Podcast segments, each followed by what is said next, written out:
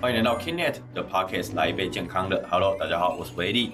感谢台湾运彩赞助本集的节目，一起支持全民运动保健推广。每投注一百元就有十元挹注国家运动发展基金，帮助国家体育发展。让我们一起买运彩，助体育增光彩。特别提醒哦，年满十八岁以上的成年人才可以投注运彩哦。那今天要录这一集 podcast，其实我威力是非常兴奋的，因为其实我们很少讨论过这个话题，就是所谓的呼吸，顶多就只知道运动会喘，所以说呼吸会变得很急促、很快。也有听过在运动的时候要搭配呼吸，但这个其实对我来说都算是非常抽象的，那就是做运动边呼吸啊，那有什么难的？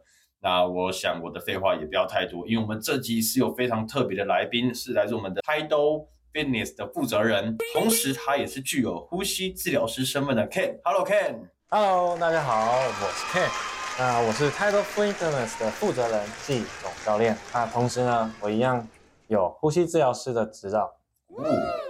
如果对 Tidal Fitness 不太了解的观众的听众朋友，它呢是一间像我们家人就是位于这林口。那这边其实算是一个运动空间。我个人刚进来的时候，其实觉得它有点像健身房的感觉。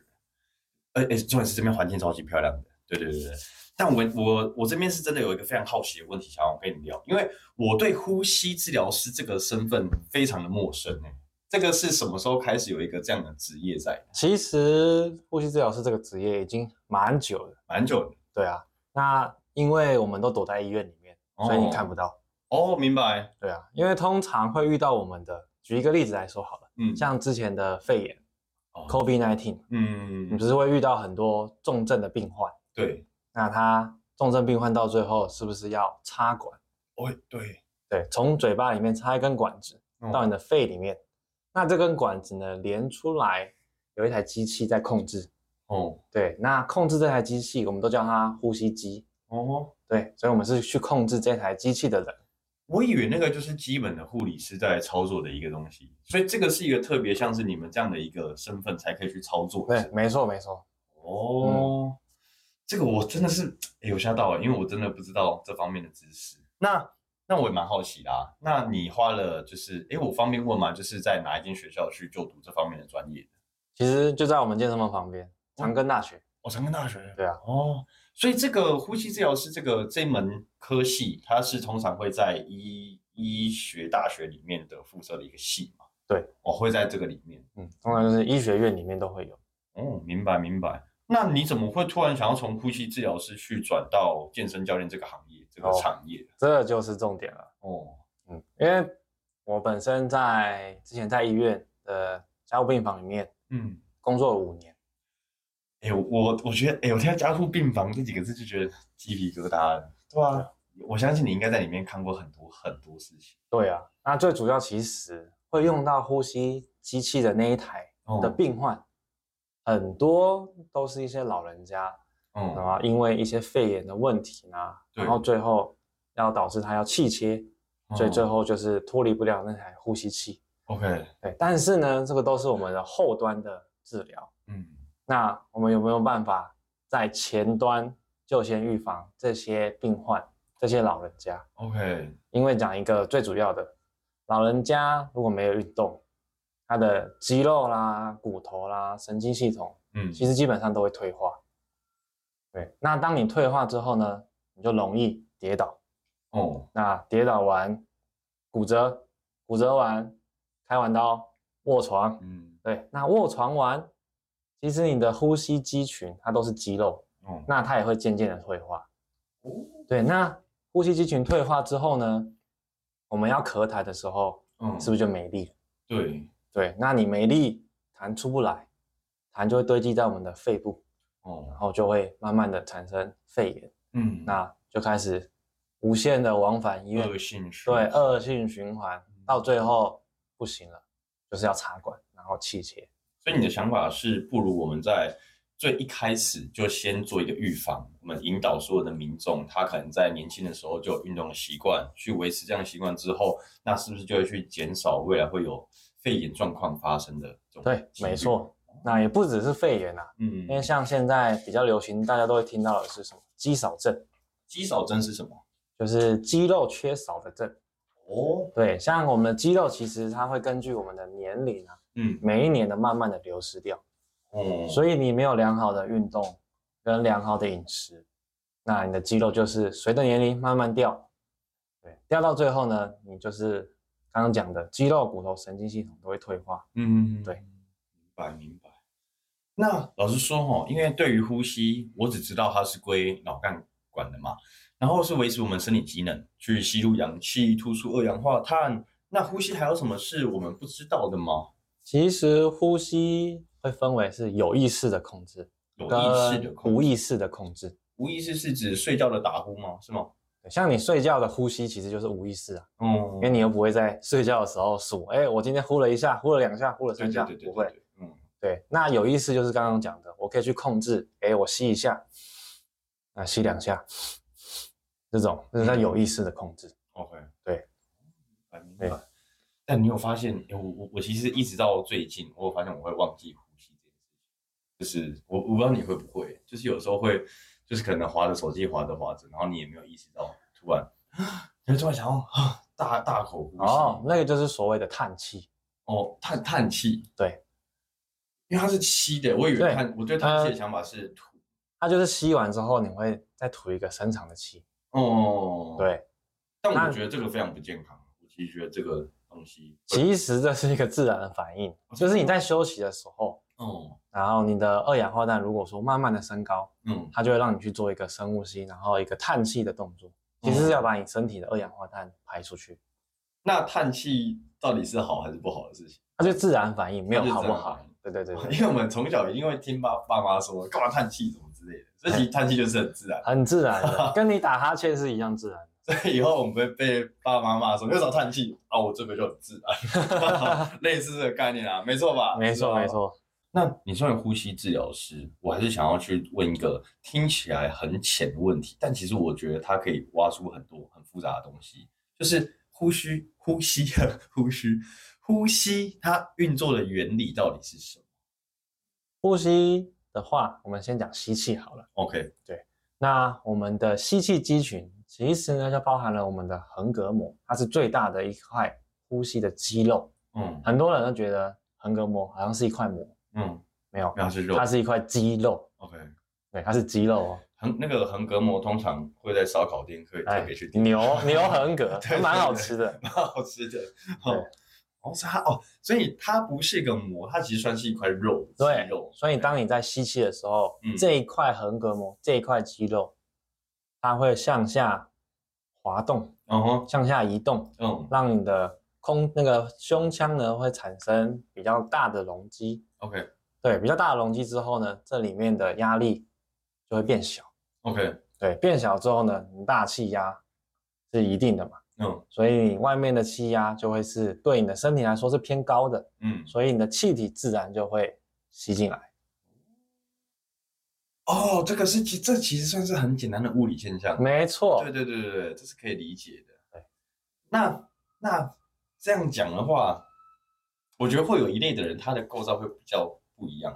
唱歌的人，他们的横膈膜是不是可以更下面？因为我我指的是他们能够有这么大的胸腔去挤出这么高的音，啊，他们的音响。那他们是不是真的？他们可能受过训练，所以他们可以吸更多的空气在胸腔。对，没错。很多人不是听到说什么用丹田用力啊？对对对，其实就是横膈膜这里。哦，所以丹田它其实就是横膈膜。应该不是说一样，是用用就是在这个地方去发力哦，类似的。对对对对 OK OK。那你的横膈膜，嗯，发力往下，通常我们都会是用腹式呼吸，你的横膈膜才会移动的比较多。对，因为你看哦，你用胸式，嗯，这气体在这，那你再用个腹式，有没有觉得气体变多？哦，哎，不一样哎，确实哎，对。那这两个差在哪里？就是胸腔跟腹式。会影响到哪些层面吗？会哦，胸腔跟腹式，它会去影响到我们的交感跟副交感。交感跟副交感，这个等下后面会提到吗？没错。好，好，好，那我们先期待一下这个话题。好，OK，OK。那刚刚只讲完吸气，哎，哦，吐气，还没讲到吐气啊。你说，你说，你说。那吐气的话呢，通常都是被动的，你不用费力，因为当你肌肉收缩完，它是不是要回弹回去？对。所以当你的横膈膜往下。出力了，还要自然的回弹，它会自然的把气体就排排出去。所以吐气其实是更加无意识的一个动作。对，它是被动的，除非就在运动的时候，你很喘的时候，嗯，对，你才会用力的，你着急想要拎下一口气进，对，所以才会用力的把气先吐掉。嗯，那刚有提到嘛，就是影响交感神经跟副交感神经系统这个东西，可以跟观听众聊一下嘛，就是他们的不同之处。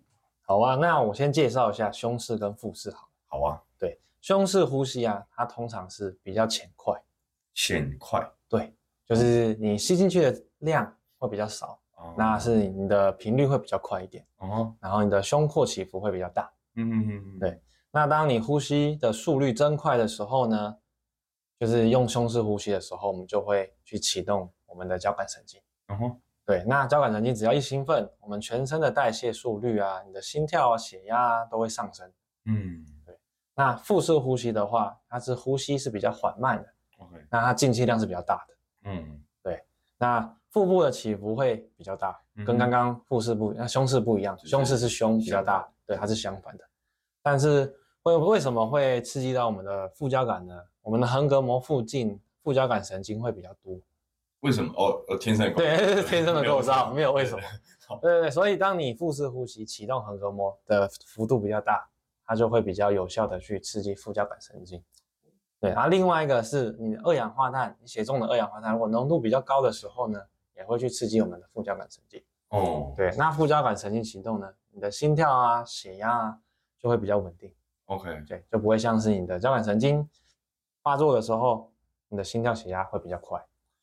你刚才聊到腹式呼吸的时候，我的直觉想到一件事情，就是瑜伽的那个静坐，他们应该就是多半是用腹式。没错，没错，对不对？对，对，腹式呼吸就是会稳定的情绪。对对对对。对，我想举一个例子。哦。你有看过海豹陆战陆战队吗？美国的。有。对啊，通常也不用到海豹陆战队，都是你你遇到一个就是。呃，紧张的环境，嗯，压力很大的环境，你通常会是用什么呼吸？胸腔啊，对，你会很紧张，很紧张，很紧张，对不对？那他们通常还会用一些方法，叫做战术呼吸啦、海豹呼吸啦，嗯，这些方法去让他用腹式呼吸去启动他的副交感神经，让他的那个处于在兴奋的状态能赶快下来哦。因为你在一个很紧张的状态，假如你是狙击手，好，嗯。然后你的胸廓一直起伏，按的枪就对不准。嗯，对啊，所以要让你的心情稳定之后，你用腹式呼吸，哎，枪法才会比较准。嗯，对，也比较稳。这也是我觉得很常我们在很紧张的时候，身边人都会说深呼吸。对，没错。还有在生小孩的时候也是深呼吸，不要紧张，差不多意思啊，是吧？生生小孩不是哦。哦。那生小孩是什么？因为我老婆才上礼拜刚生，哇，顺便报喜耶。通常在生产的时候，他会是叫你是用力嘛，嗯，那用力的话，我们可以利用腹式呼吸去产生腹内压，对，就推它的感觉，对，所以它不是要让你冷静，它实际是要让你去发力，哦，用力，哦，对，那个概念，没错，嗯，interesting，蛮有趣的，OK。那所谓的交感神经系统和副交感神经系统对这个身体是有多大的影响？其实交感跟副交感啊，他们在体内运作，它是相互拮抗的。哦，对。那通常交感神经呢，它是负责一些什么的战斗啊或逃跑的反应。嗯。那副交感呢，就会是负责在身体休息的时候。嗯，对。明白。那通常啊，我们会讨论交感副交感。比较会是去看他的心跳的反应跟血压的反应哦，嗯，那为什么就是说有时候会听到一些教练说，所谓运动要配合呼吸，是担心我们会有憋气的问题吗？这个我蛮常听到，就是呃我在做做这个叫什么卧推的时候，然后可能教练就会说不要憋气，不要憋气，然后就好像很紧张，可是哎可是是下意识的啊，我觉得任何健身小白到健身房做的第一件事一定会，然后就憋着这样做。为为什么不能这样？没错，但你刚说到健身小白其实都会，对对对，那它就是属于一个是自然的反应。嗯，因为你想象你在用力的时候，你憋吐跟用憋憋气用力的时候，你觉得哪个会比较有力？憋气的时候。对，但是呢，因为你憋气的方法如果不对，它就会去影响到我们的血流，哎，那你刚刚讲到一个问题，那什么叫对的憋气？对的憋气呢，就是我们要用腹式呼吸。哦，因为很多人都会是用胸式呼吸去憋气用力。嗯，所以当你用胸式呼吸憋气用力的时候呢，胸口就会产生一个叫做胸内压。嗯，那你就想这个压力呢，它就是挤压你的心脏。哦，对，甚至去压迫你的血管。啊，对，那这时候压迫压迫你的血管之后，血流就会不通顺嘛。嗯，脑袋就会缺氧。所以有时候有些人用力哦，你看他脸都通红，对，那就是嗯嗯不对的。也不一定，因为通红这个每个人的体质不太一样。对，因为通常用胸式用力玩，做比较大重量的，通常都会眼冒金星啊，对对对对啊，这就是我们说的弩折现象。弩折现象，没错。画个重点，画个重点。对，了解。那所以我们是可以透过这个调整呼吸来避免这个弩折现象，对不对？没错，就是可以去利用腹式呼吸，嗯，然后让你的核心肌群在你腹式呼吸的时候呢，一起去收缩，然后产生足够的腹内压。OK，对，那腹内压的产生还可以去稳定我们的中轴。中轴，对，其实就是你的脊椎这个中轴的稳定，嗯，那你四肢发力还会更轻松。对，那也不会也不会让你的血流受到那个阻塞，你就不会产生弩折现象。OK，那会建议就是说有氧运动是怎么样的配合呼吸会比较好？哦，有氧运动呢跟我们的健身啊，对其实算是两种，对，算重量，对，换算算是两种不同的运动模式啦。嗯，对。那通常我们有氧运动，如果说以跑步来说好了，嗯，对，你们跑步的时候会怎么样吸怎么样吐？吸吸吐，吸吸吐。那会用哪里吸哪里吐？鼻子吸，嘴巴吐。鼻子吸，嘴巴吐。对，好。那通常我们在做跑步的时候，如果对于初学者来说，应该大家都是用鼻子吸，嘴巴吐。哦，对。哎，那这是不对的吗？那因为用鼻子吸，嘴巴吐的时候，你吐气如果不好好的控制的话，那你会把过多的二氧化碳吐掉。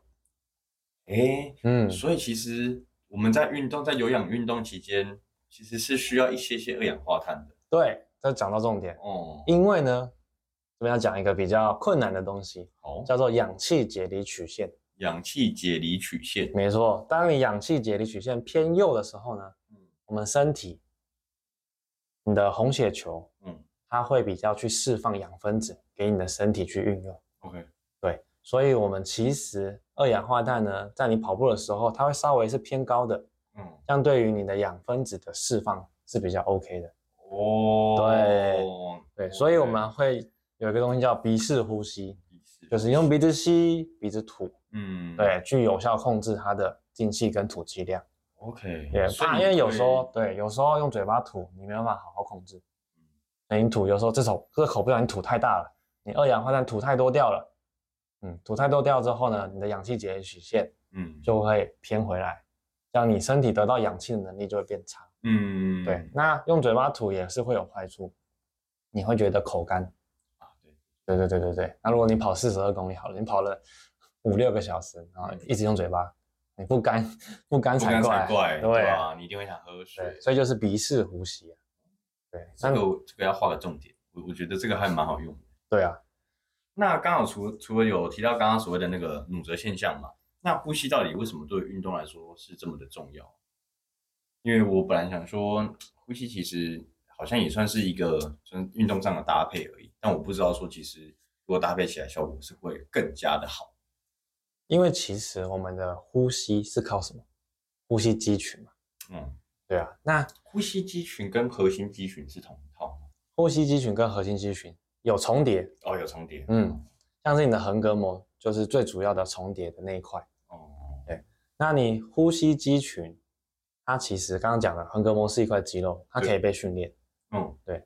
那如果说他训练的不够好，那你在可能做有氧啊的时候，嗯，你的一直吸一直吐嘛，那你的呼吸机是也是会没力，横膈膜也是会没力。对。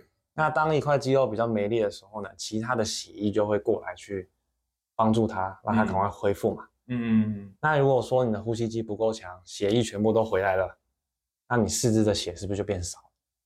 哎呀，四肢变少了，你的运动表现就会变差。对，所以如果说我们能有效的去训练我们的呼吸肌群，让它强壮，嗯，让它不要让不要太快就是疲乏掉，嗯，那我们四肢就可以继续稳定的处理，运动表现就会变好。哦，嗯，我觉得希望未来还有机会再做一次这样的采访，因为其实我我我觉得这个问题都还算蛮浅的，我觉得应该还可以再值得更深挖。希望以后 Ken 还有机会可以跟我们再做一次这样的合作啊，没问题的。对，你要我讲三天三夜都没问题。哎，感觉出来，不愧是平常是有在哎，对啊，你平常是有在讲课的，对不对？对啊，啊，那都是会到哪些地方去讲这些内容？哦，这内容比较深的，我通常都是去一些机构，就是一些健身的机构。OK，对，就是有一些什么健身有那种证照嘛。对，对啊，我会去开那种证照的课。有点类似教教练，对，教教练这一套呼吸的系统。哦，对，那也有是去那种理办公司啊，去教老人家的。哦，那那个就比较简单。那那个是政府去这个当地的去找你，还是他们是？没有，像因为我有跟那种医院的协会有配合，嗯，对，他们会来找我们去。嗯，明白明白。所以你本身就是这边的人。你说这边的人是住在这里吗？啊，现在搬过来，现在搬过来。对我方便提这吗？可以啊，可以啊。哦，好好好，OK OK。不过我我也得说，因为今天刚第一次来这个 title，我觉得这边的环境真的比我想象中还要很漂亮啊。如果大家有兴趣的话，那你刚好住在林口，那你找不到一个自己非常适合自己的一个运动的场合的话，那我非常建议你可以来 title 找 K。那我相信今天的听众也跟我一样，没想到呼吸影响的层面真的是蛮大的哈。不管是日常或是运动，调整呼吸都是非常注意身体健康的哈。那今天也非常感谢 Ken，可以为各位的运动知识有更上一层楼的提升。那也非常感谢台湾运彩支持全民运动保健。再次的提醒大家，未成年人是不得购买或兑领彩券的哟。OK，那最后也别忘了追踪 Tinet 的 Podcast 来一杯健康的，还有更多的专业知健康知识等你来听。那我们下期见喽，拜拜。拜拜，大家拜拜。感谢各位听众的收听，未来还会持续更新更多的健康知识，可以点击资讯栏的连接到 Kinet 的官方网站，里面有更详细的健康内容及新闻，或是到我们的脸书、IG、TikTok follow 我们，不要错过各种活动内容喽。拜拜。